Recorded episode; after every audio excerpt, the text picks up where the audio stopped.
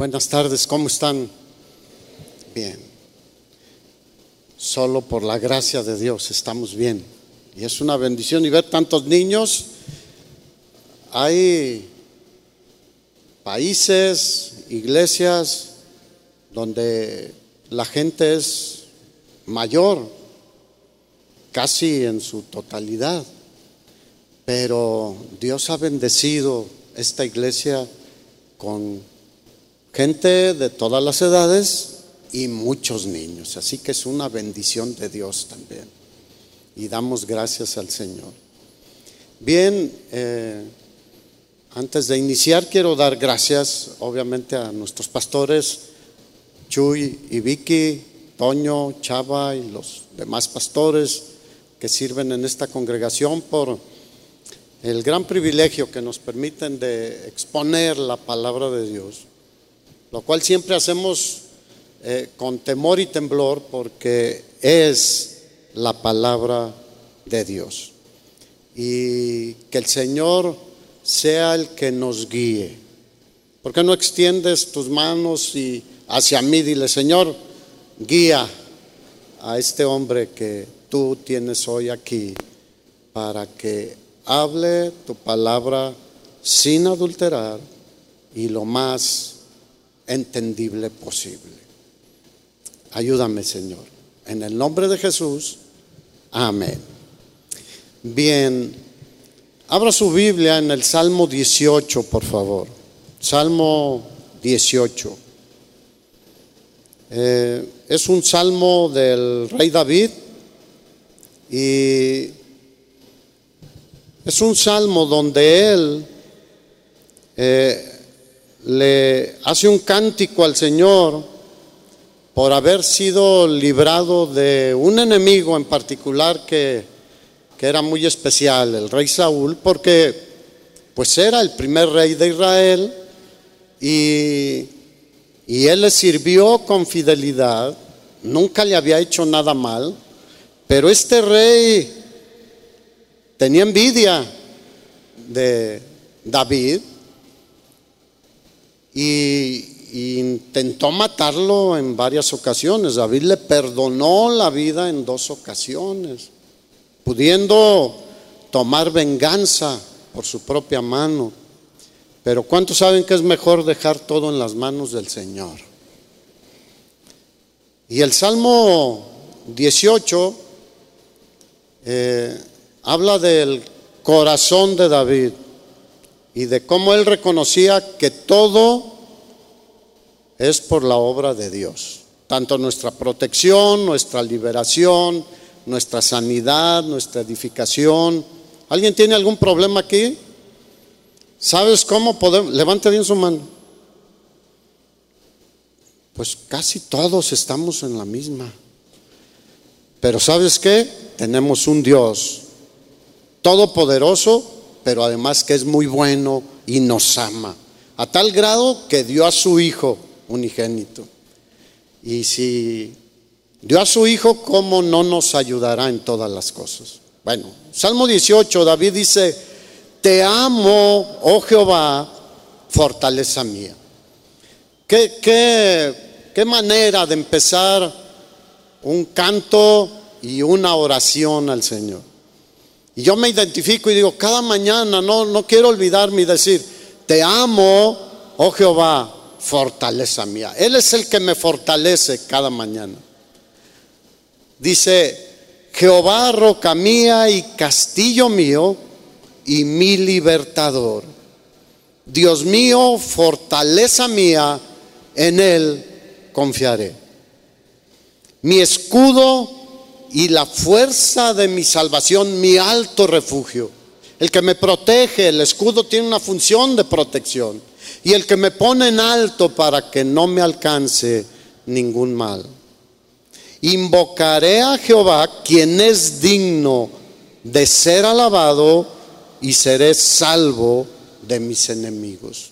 Él es digno de ser alabado. Dale un aplauso al Señor. Con todo tu corazón, con ánimo de alabanza a Él.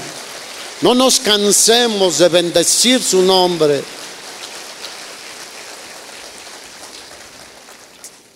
y, recuerda la situación en la que estuvo. Para que tú veas que tu situación y mi situación no es extraña, ni es imposible delante del Señor. Y dice, me rodearon ligaduras de muerte. No, no solo venían de una dirección, no, por todas las direcciones me rodearon ligaduras de muerte. Y torrentes de perversidad me atemorizaron. Ligaduras del Seol me rodearon, me tendieron lazos de muerte. En mi angustia, cuando percibía toda esa situación, dice David, invoqué a Jehová y clamé a mi Dios. ¿Qué debemos hacer tú y yo hoy en día cuando nos rodean tantas situaciones, tantos peligros, tantas aflicciones, tantas voces? Bueno, en mi angustia invoqué a Jehová y clamé a mi Dios. Y esto debe animarnos a todos, siempre. Y Él oyó mi voz desde, su templo y mi clamor llegó delante de él a sus oídos. Aleluya. Hay gente que puede decir, estás hablando al aire. O a veces que vamos clamando al Señor cuando vamos manejando y dicen, mira, está loco, va hablando solo. El Señor nos escucha, nos escucha, escucha nuestras oraciones. Saltémonos al versículo 16. Cuando el Señor escuchó, dice, envió desde lo alto, me tomó y me sacó de las muchas aguas. Me libró de mi poderoso enemigo y de los que me aborrecían, pues eran más fuertes que yo. ¿Cuántos han visto que hay situaciones que nos sobrepasan? Y que decimos, esto sobrepasa mis límites, sobrepasa mis fuerzas. En la mañana hablábamos de, del apóstol Pablo como tuvo una situación en el primer libro que escribió a los Corintios, en el capítulo 1 dice, estuve en una situación al borde de la muerte y eso me sobrepasaba. De hecho, no tenía ni esperanzas de salir vivo de esa situación. Y David está expresando lo mismo porque el siervo del Señor, el Hijo del Señor, atraviesa por diversas pruebas, diversas situaciones.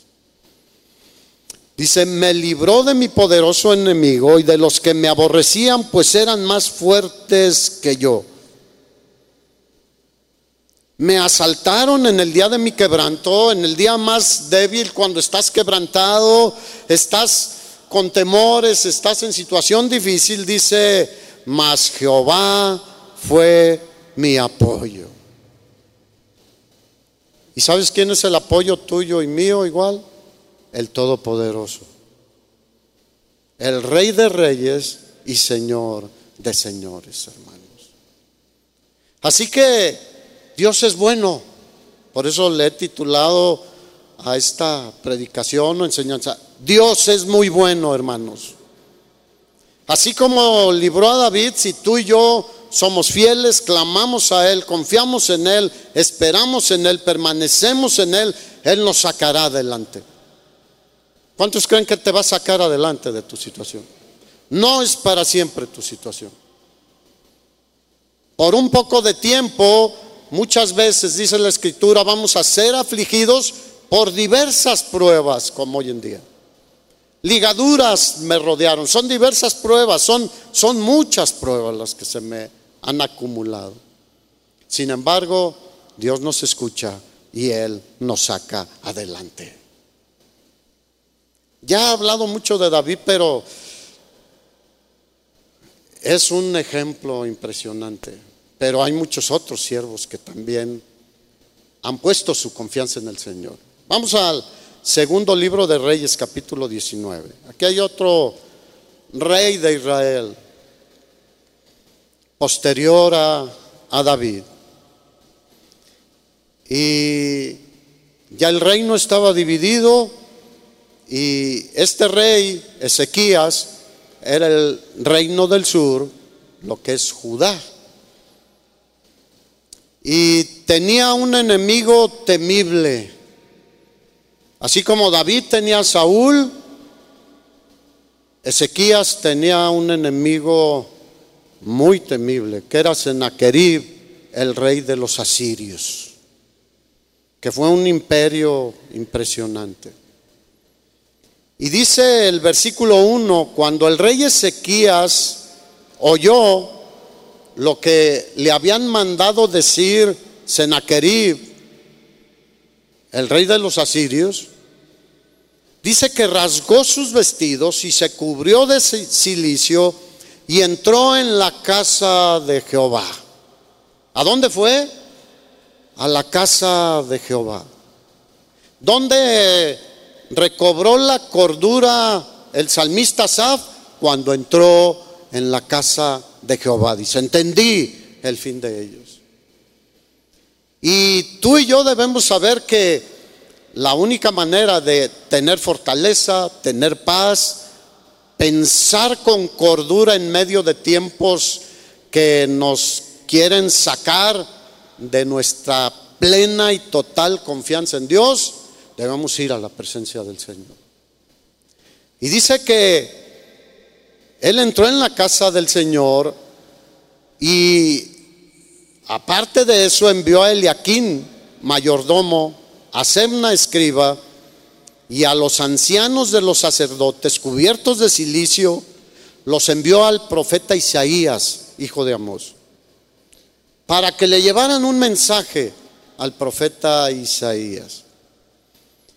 Y llegaron ellos y le dijeron a Isaías, así ha dicho Ezequías, este día es día de angustia. Estos tiempos, ¿cómo son? De angustia en muchos casos. Vemos a la gente angustiada y muchos cristianos angustiados también. Bueno, fíjate lo que dijo, le mandó decir Ezequías al profeta Isaías. Este día es día de angustia, de reprensión y de blasfemia además. Porque los hijos están a punto de nacer y la que da a luz no tiene fuerza. ¿Cuántas mamás hay aquí? ¿Se necesita fuerza para dar a luz? Sí.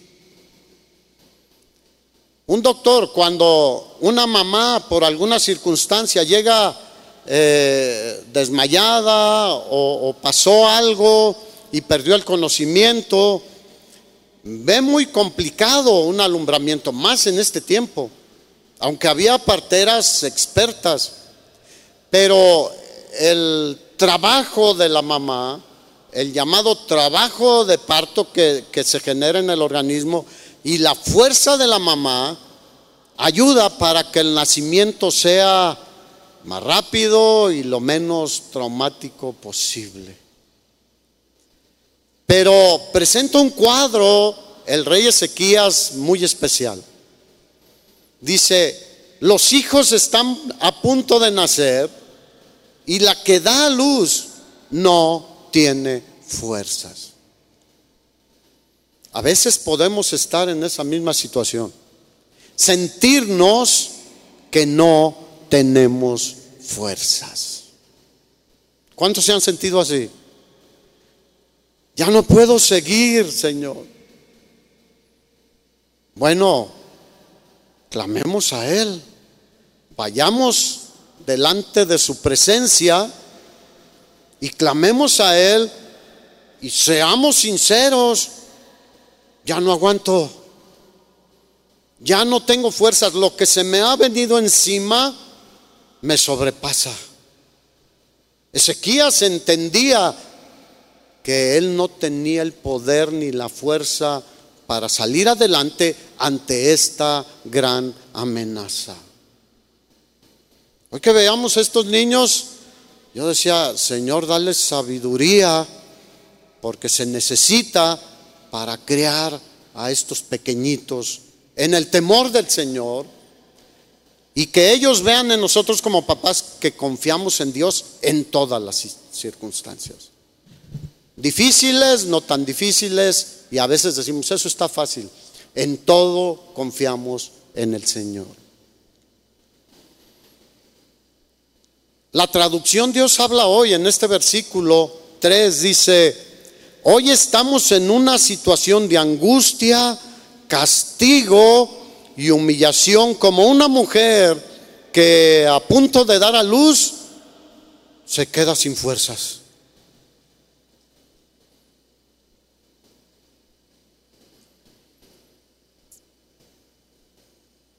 Judá se sentía impotente. Ezequías, un rey que había hecho lo recto delante de Dios, se sentía impotente. Muchos piensan que si somos fieles con el Señor y que eh, somos obedientes al Señor, no nos van a venir ninguna situación ni ningún problema que nos zarandie. El Señor permite muchas veces que seamos zarandeados para que examinemos nuestro corazón, para ver cómo está nuestro corazón. Y así lo hemos visto en estos días a todos los siervos que hemos visto, como Dios permitió que llegaran momentos de gran incertidumbre y dolor. Pero vemos el fin del Señor, que el Señor es muy misericordioso. Y tú y yo podemos ver lo que el Señor va a hacer si somos fieles y perseveramos y esperamos en Él.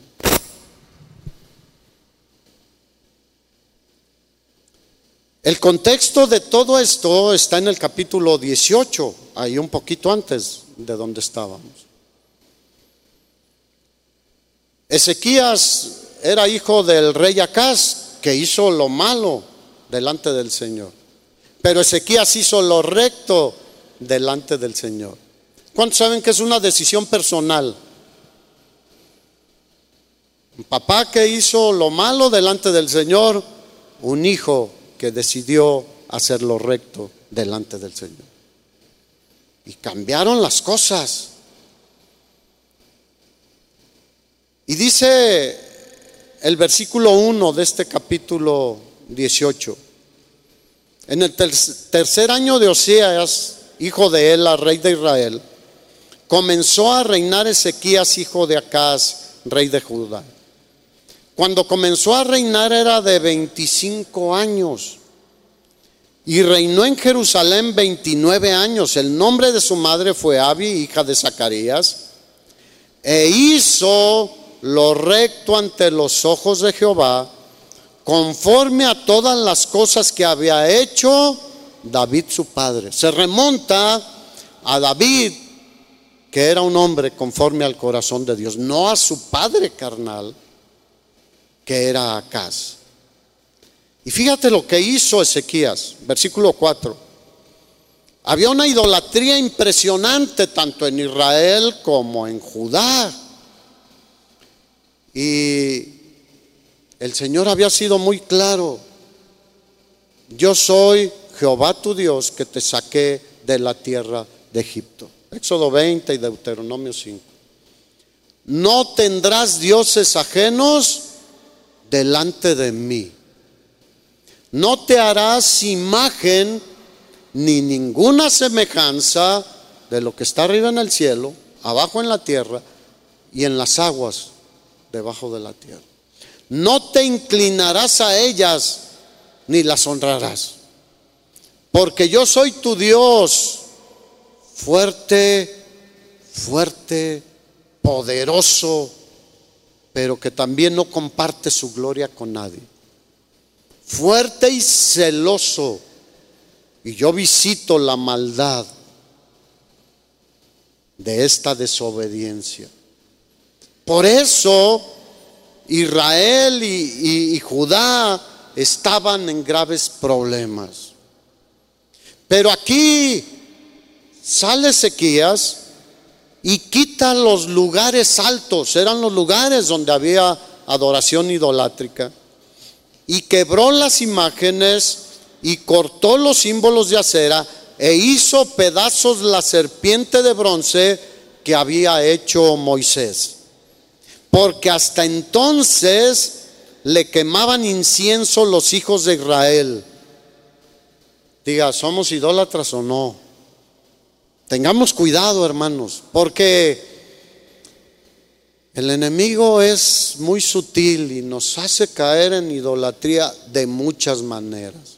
No solo es hacer un ídolo e inclinarte a él, hay otras cosas que nos desvían del Señor y que es una forma de idolatría. Esta serpiente de bronce había sido levantada, está en el libro de números, cuando el Señor mandó un castigo por la desobediencia de Israel y envió serpientes ardientes que los mordieran y estaban muriendo muchos del pueblo.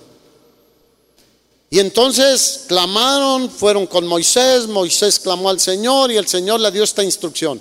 Haz una serpiente de bronce, ponla sobre un asta en un lugar alto cuando alguien se ha mordido por la serpiente y vea con fe, la serpiente no tenía poder. Era un símbolo para verlo de aquellos que confiaban en lo que Dios había dicho. Y el que miraba la serpiente, como Dios había dicho, con fe, no moría. Pero no fue destruida después. Y fíjate hasta este punto la tenían ahí guardada y le quemaban incienso. Dile al de al lado, ahí nos hablan. El Señor es bueno, pero también quiere que seamos respetuosos y obedientes de Él. Era una falta de respeto al Señor. Versículo 5 dice, Ezequías en Jehová, Dios de Israel, puso su esperanza.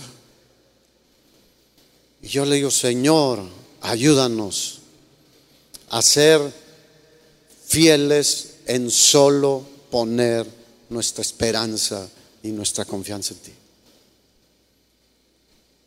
Y Ezequías puso en el Señor su esperanza. Ni después ni antes de él hubo otro como él entre todos los reyes de Judá. Entonces, ¿por qué le vino ese problemón? ¿Por qué le vino ese enemigo tan impresionante con un ejército intimidante si era fiel al Señor?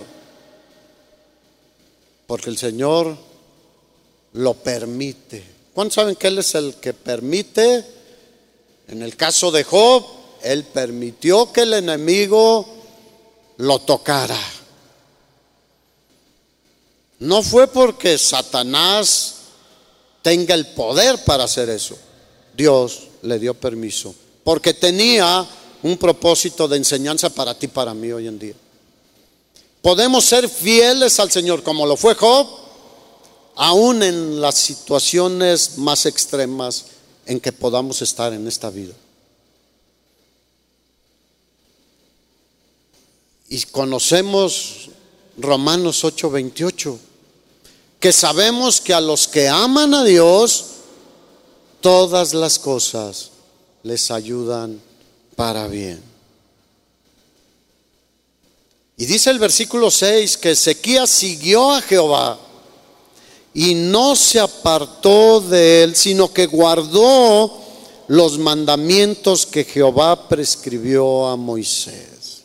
¿Cuántos dicen gloria a Dios? Como tú comprenderás también, que eres obediente a todo lo que el Señor nos ha mandado que hagamos y que obedezcamos.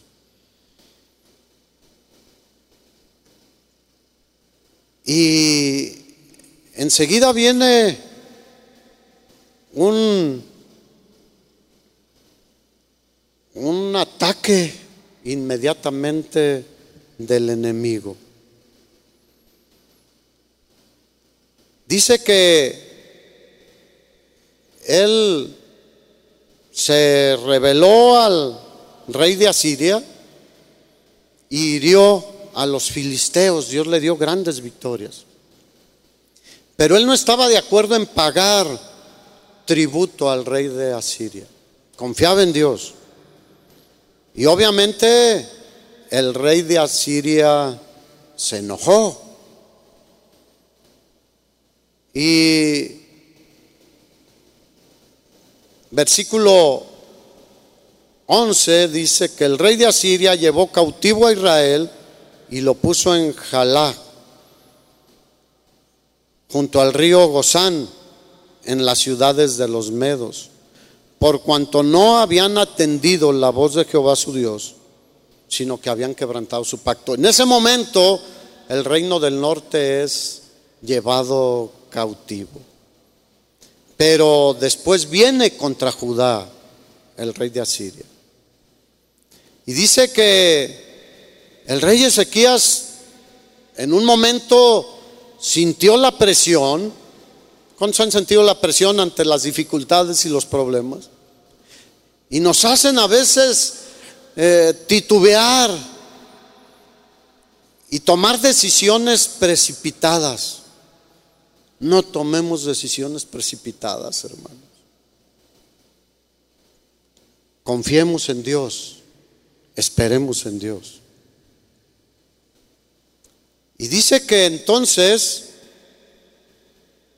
él le dijo, le mandó decir al rey de Asiria, oye, no, no, no, pues este, porque los invadió y tomó varias ciudades y le dijo, no, imponme un tributo y te lo voy a pagar, pero ya, ah, ya, ya, déjanos en paz.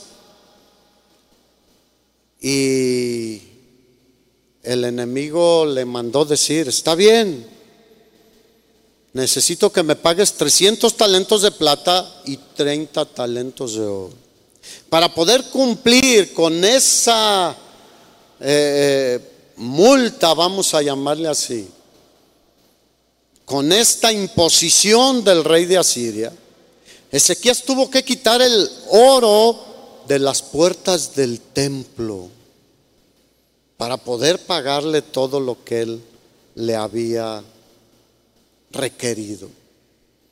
Pero te voy a decir una cosa, cuando nosotros cedemos ante las presiones del enemigo, el enemigo siempre va a querer más. No lo vamos a...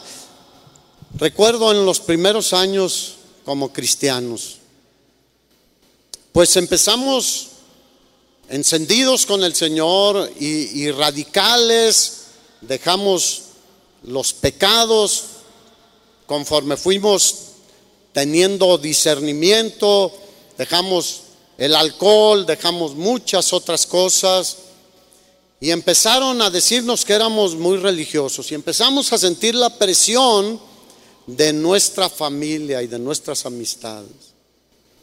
Y llegó un punto donde, donde dijimos, bueno, vamos a, a tratar para que ellos no nos cierren la puerta y conozcan del Señor, empezamos a participar de algunas cosas. Nos faltaba madurez, entendimiento y conocimiento. Pero tú le cedes algo y al rato te dicen, ahora vamos a este nivel y a otro nivel y a otro nivel. No da resultado, el enemigo siempre quedará tener más de tu mente, de tu vida, quedará controlarte en un momento dado, atemorizarte. Después de que le pagó todo esto, el rey Ezequías, Sennacherib lo vuelve a invadir. Y esta vez viene mucho más agresivamente. Y manda a tres de sus principales siervos a llevar un mensaje a Ezequías y a todo el pueblo. Y los nombres son raros, el Tartán, el Rabasés, y, y nombres no fáciles de pronunciar. Y estos empezaron a decirle al pueblo, no al rey, porque el rey envió a unos mensajeros a que lo recibieran. Pero ellos hablaron fuerte para que todos lo escucharan. Y le dijeron, ¿qué confianza esta que tienes? ¿En quién te apoyas al enfrentarme de alguna manera? ¿Has confiado en Egipto? Y, y empiezan a hablar mal del Señor. ¿Cuántos se encienden cuando escuchas que alguien habla mal del Señor? Y empezaron a blasfemar el nombre del Señor. Y empezaron a decir, no confíen en Jehová, pues Él no los puede librar. ¿Cuántos dicen, Él es el único Dios verdadero, el Todopoderoso? Pero el argumento de los asirios era, los dioses de ningún otro de los pueblos los ha podido librar. Todos han sido vencidos y vendidos por sus dioses. Obviamente porque no eran dioses. El único Dios verdadero es Jehová, el todopoderoso creador de los cielos y de la tierra. Y Él no dará nuestro pie al resbaladero, ni se dormirá el que nos guarda. ¿Cuántos dicen amén? Él tiene cuidado de nosotros, hermanos. Él está atento a nuestras oraciones. Él sabe tu situación, Él sabe tu necesidad. Y Él nada más está esperando que nos acerquemos a Él y vayamos a su presencia y clamemos a Él.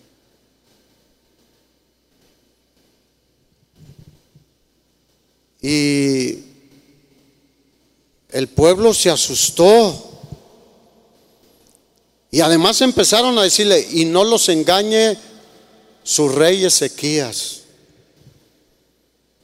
haciéndolos confiar en que Dios Jehová los liberará. Yo te voy a decir una cosa, no hay salvación para nosotros fuera del Señor. No hay ayuda para nosotros fuera del Señor. Y mucha gente te va a decir, pero si hay muchas formas de salir adelante, pero si hay muchos que te pueden ayudar, así como en las religiones tienen muchas opciones, nosotros solo tenemos una opción y es clamar al único Dios que está en los cielos que gobierna sobre los cielos. Isaías capítulo 40, versículo 12 en adelante, habla de el Dios de Israel, el asombroso Dios de Israel. Y dice Isaías, ¿quién midió en el hueco de su mano todas las aguas? ¿Quién con tres dedos juntó todo el polvo de la tierra. Y empieza a hablar maravillas de nuestro Dios. Y termina diciendo en Isaías 40, dice, los que esperan en, en, el Señor, los que esperan en Jehová, tendrán nuevas fuerzas. Levantarán el vuelo como las águilas correrán y no se cansarán, caminarán y no se fatigarán. El águila es un ave maravillosa que levanta su vuelo de una manera muy especial en los tiempos de tormenta. Que no va y se refugia en los árboles o en, en la peña, en las rocas o donde quiera que sea, las aves tengan su resguardo, sino que se levanta por encima de la tormenta. Y el Señor ha prometido que los que confían en Él, los que esperan en Él, los que son pacientes para ver su salvación, serán levantados mucho más arriba de sus situaciones adversas que los quieren oprimir. El rey David enfrentó a un gigante impresionante llamado Goliat. Nadie, ni el rey Saúl, ni sus hermanos, ni nadie de los mejores militares del ejército de Israel se atrevían siquiera a pararse enfrente de él. Y él siendo un joven, él dijo, yo lo puedo enfrentar porque yo voy contra él en el nombre de Jehová de los ejércitos. Y se había David molestado mucho al ver cómo ese hombre blasfemaba al único Dios, a nuestro Dios, y humillaba al pueblo de Dios. Y Dios le dio una gran victoria sobre un enemigo que nadie más se atrevía a enfrentar. Cada uno tenemos nuestros problemas en particular, diferentes y diferentes en, intensidad, en complejidad, en dolor, pero nuestro Dios es suficiente en cualquier situación. Hablaba el sábado de la situación de Job. que es impresionante lo que él padeció en un corto tiempo. Pero al final Dios lo bendijo el doble de lo que antes tenía. Porque él nunca renegó del Señor. Él nunca habló mal del Señor. Él nunca desconfió del Señor. Tuvo sus momentos ahí complicados, pero siempre viendo hacia el Señor. El Señor es muy misericordioso, hermanos. El Señor es bueno y para siempre es su misericordia. Y Él quiere bendecirnos y ayudarnos a salir adelante. Así que aunque te digan, ¿sigues todavía confiando en Dios? ¿Tú crees que Él te va a ayudar? ¿Cuál es la respuesta? Sí, sigo confiando en Él y sé que Él me ayudará y me librará. El día que Él nos llame a su presencia nos libra totalmente de cualquier angustia, cualquier situación. Y sigue diciendo este hombre, no le hagan caso a Ezequías. No le hagan caso a los que les predican la confianza en Dios. No le hagan caso a aquellos que dicen que solo en Jesús hay salvación. No le hagan caso. Porque van a sufrir las consecuencias.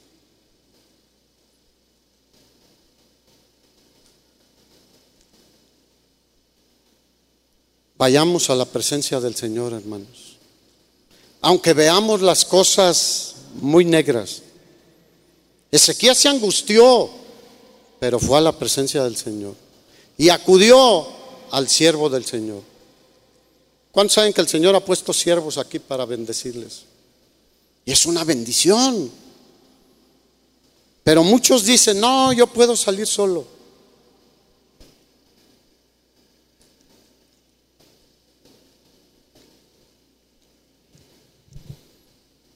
Vamos nuevamente al versículo 19, allá adelante.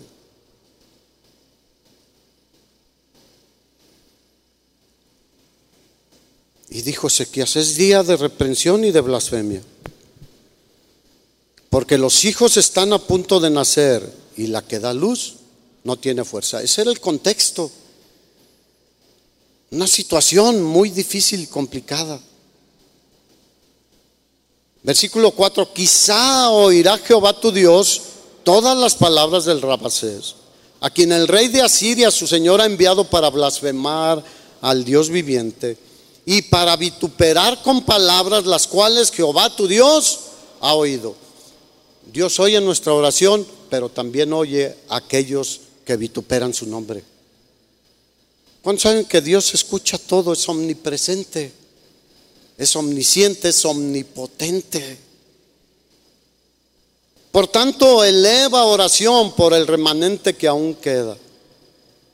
Y vinieron los siervos del rey Ezequías a Isaías y le dijeron, así ha dicho Jehová, no temas por las palabras que has oído con las cuales me han blasfemado los siervos del rey de Asiria. Dios lo tomó en cuenta. Ellos me han blasfemado. Y no les tengas temor. Los que esperan a Jehová tendrán que nuevas fuerzas. No veas las circunstancias. Asaf dice que él siendo un salmista, por poco se deslizan sus pies, porque tuvo envidia viendo la prosperidad de los impíos, que no tienen congojas. Y empezó a ver todo lo que pasaba y cómo ellos, dice, hasta los ojos se les saltaban de, de grosura. No tienen ningún problema. Ellos parece que disfrutan todo en la vida. Dice, pero yo estaba falto de entendimiento. Hasta que entré en el santuario, entendí el fin de ellos. ¿Cuántos saben que el fin de los que rechazan al Señor, de los que vituperan al Señor, es muy diferente a los que hemos confiado en el Señor? Dice, a ellos los has puesto verdaderamente en deslizaderos. Y yo sé que tú me ayudarás y me bendecirás. ¿Cuántos pueden decir lo mismo? Yo sé que tú me vas a ayudar y me vas a bendecir. Me tomarás de mi mano derecha y me sacarás adelante.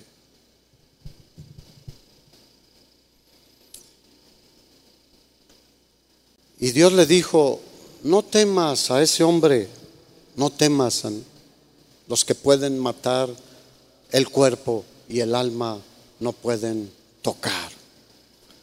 Tengamos temor, tengamos respeto con aquel que puede echar el cuerpo y el alma en el infierno.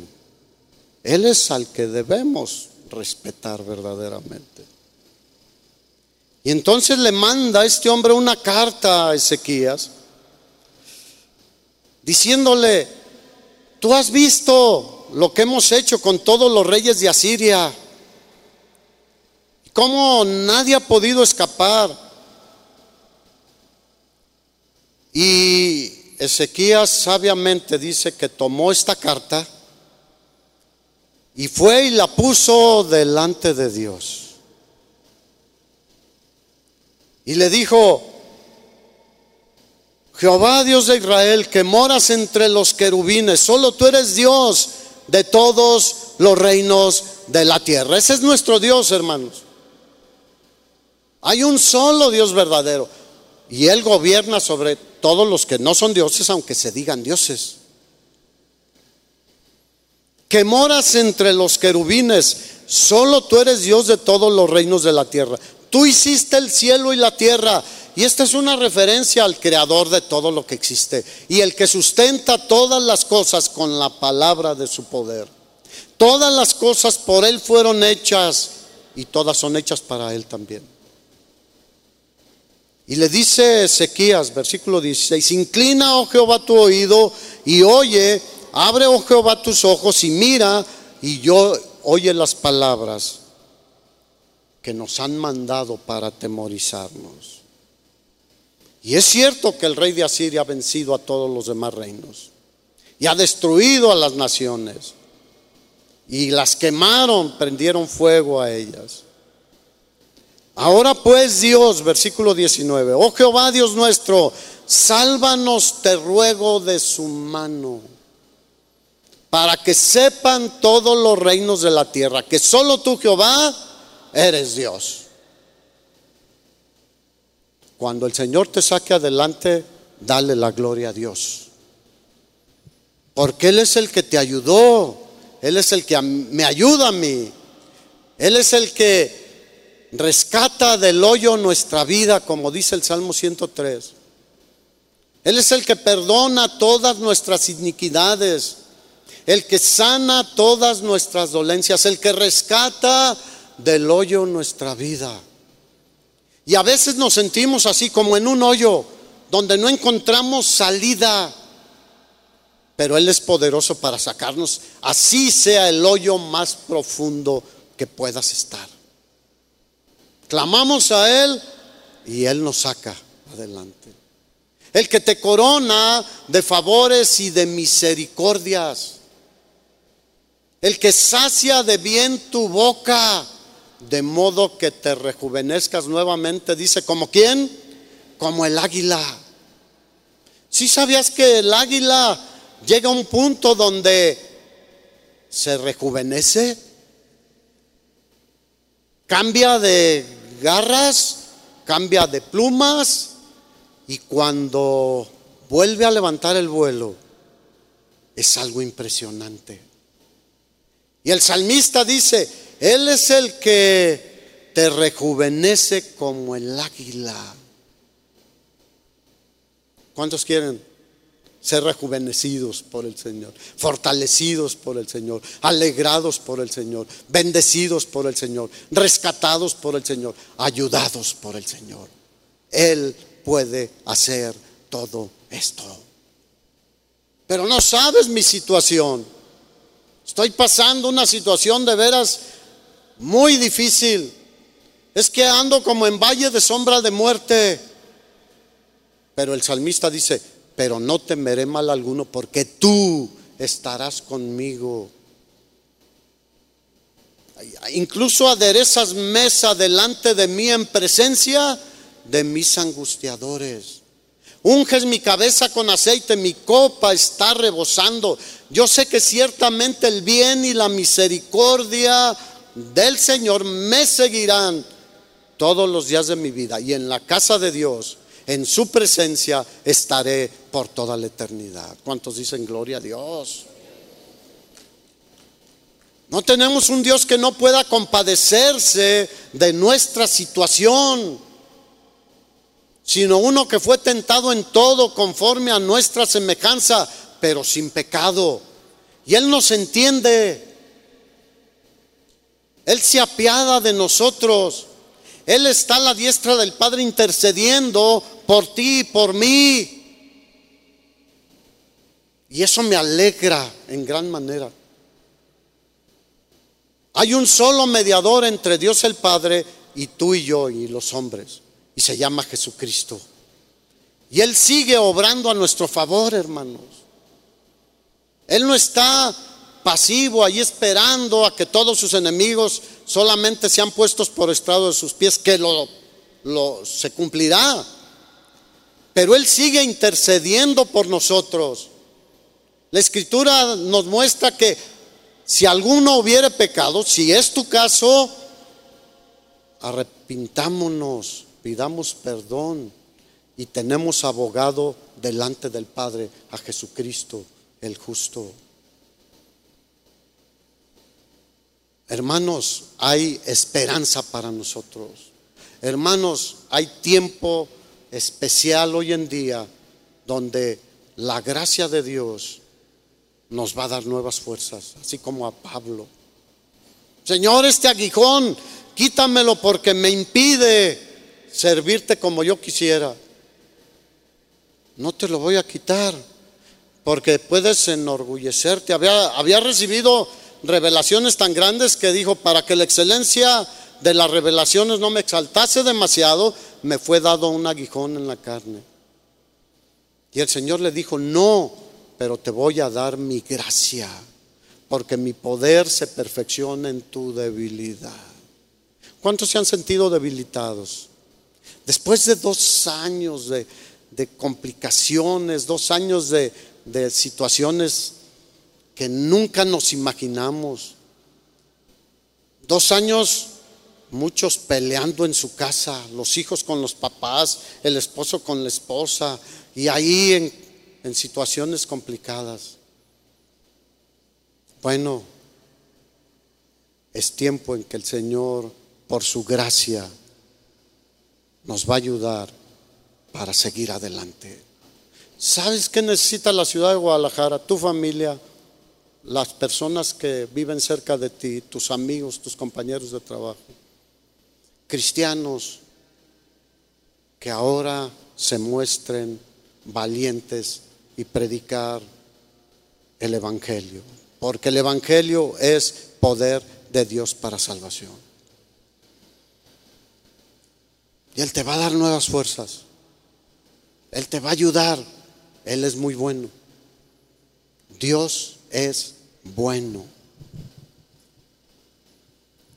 Y Dios libró a Ezequías y a Judá de este rey insensato, blasfemo y prepotente.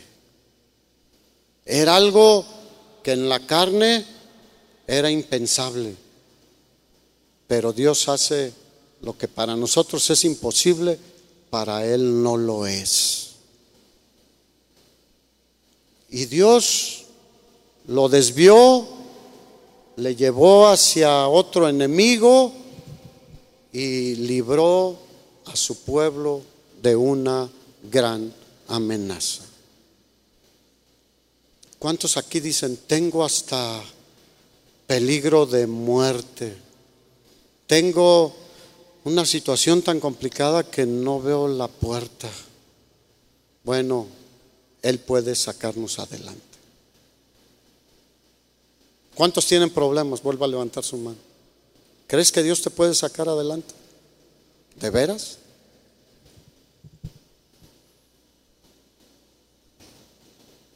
Dile, Señor, ayúdame. Ayúdame, Señor. Ya no puedo. Ya no puedo. Si tú no haces algo, aquí me voy a quedar. Pero Él escucha nuestras oraciones, hermanos. Ponte de pie.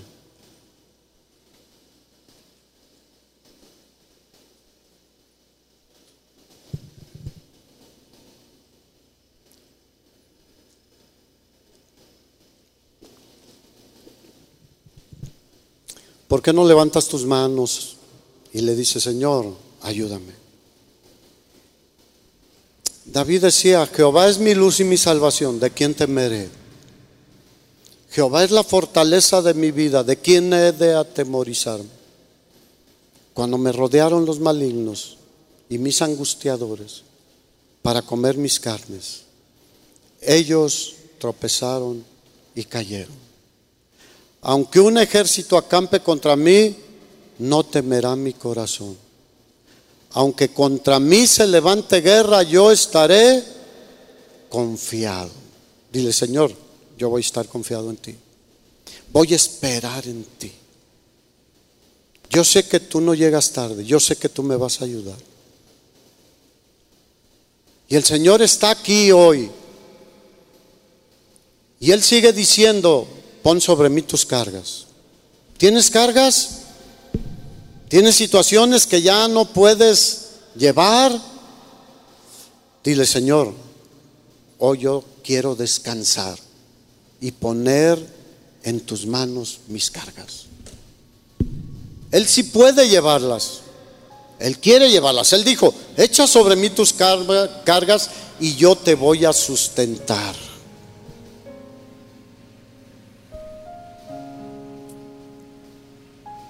Lleven mi yugo, porque mi yugo es fácil y ligera mi carga.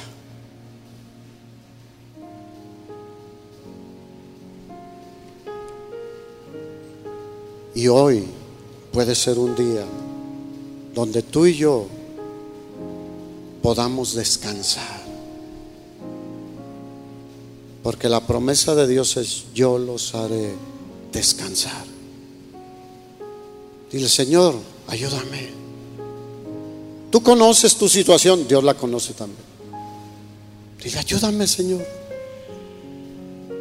No puedo avanzar por este peso, por esta situación, por esta carga que tengo.